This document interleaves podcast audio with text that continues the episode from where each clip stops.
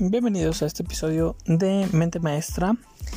Mi nombre es Ángel Hanazawa y el día de hoy hablaremos de el tema tenemos a la pareja para la que nos alcanza.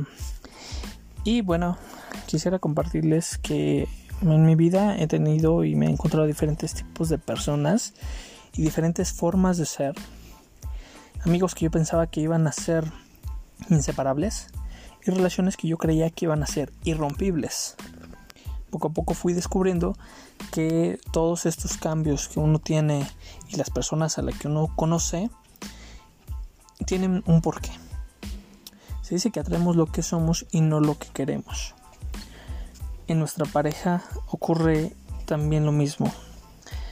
Ocurre que nuestra pareja o nuestra relación es muy similar a nosotros en diferentes cosas, ya que podemos tener muchos vacíos que no hemos resuelto y muchas cosas que no hemos sanado también. Entonces, eh, yo les podría compartir que hace 10 o 15 años mis relaciones no eran actualmente como las que yo tengo. Yo pues solía pensar y tener muchas ideas sobre cómo quería una pareja, quería relaciones bonitas, una relación en la cual mi pareja me diera todo su apoyo, toda su comprensión, toda su fidelidad. la pregunta era, ¿yo tenía todo eso para también entregar y para también dar?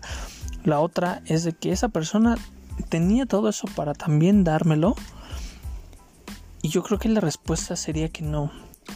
Ya analizando cómo éramos, eh, había, había muchas peleas, discusiones, teníamos muchas cosas que no habíamos resuelto, sanado, muchos vacíos, vacíos emocionales, que al final de cuentas fueron deteriorando esa relación.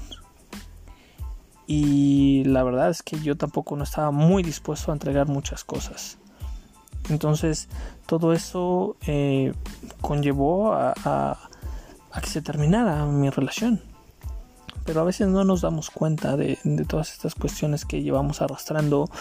Yo era de una mente eh, que tenía eh, mi pareja que pertenecerme, no podía vivir sin ella, porque no me quería, a veces tenía pensamientos de ese tipo, porque ella no me comprende, porque es así, que son pensamientos de, carencia al final de cuentas, eh, que uno no, no es consciente. Todo esto conllevó a muchos problemas, a celos e incluso hasta infidelidades. Esto lo menciono porque para ese momento en el que yo estaba era para la pareja para la que a mí me alcanzaba. Mi forma de ser, mi ego, mi carácter, pues al final eh, conllevó a tener una persona muy similar a mí en ese, en ese tiempo. Eh, es a lo que nos referimos en, este capítulo. Eh, ¿Podemos cambiarlo? Sí, sí podemos cambiarlo y yo les puedo decir que sí se puede cambiar. Posterior a, esta ruptura hubo una serie de cambios. Cambios eh, los cuales yo tuve que hacer una introspección y, la verdad me cansé, me cansé de, repetir lo mismo, de, encontrar personas y relaciones y parejas que, fueran muy similares, donde había, donde había gritos, donde había peleas, donde había celos, donde había infidelidades. Entonces uno se cansa, yo me cansé, yo me cansé de repetir esto. Y se dice que, muchas de las cosas que, que suceden no las vas a cambiar si sigues repitiendo los mismos patrones año con año. Pero yo me cansé de repetirlos. Entonces, lo que empecé a hacer es de, de, identificarlo principalmente, porque a veces no lo identificas. No identificas y, y, sigues igual. Año tras año sigue pasando lo mismo. La cuestión es quererlo identificar. Ya identificado, empecé a seguir a personas que tenían los resultados que yo quería empecé a seguirlas, empecé a leer sus libros, empecé a ir a sus conferencias, empecé a nutrirme, pero ya desde otro punto. Porque podrías igual tomar conferencias, leer libros, capacitarte y todo eso, pero si no quieres cambiar, no quieres hacer ese cambio en tu, en tu persona, en tu forma de ser, pues eso, eso y nada es lo mismo. trabajar mi ego, trabajar mi carácter y empezar a ser congruente.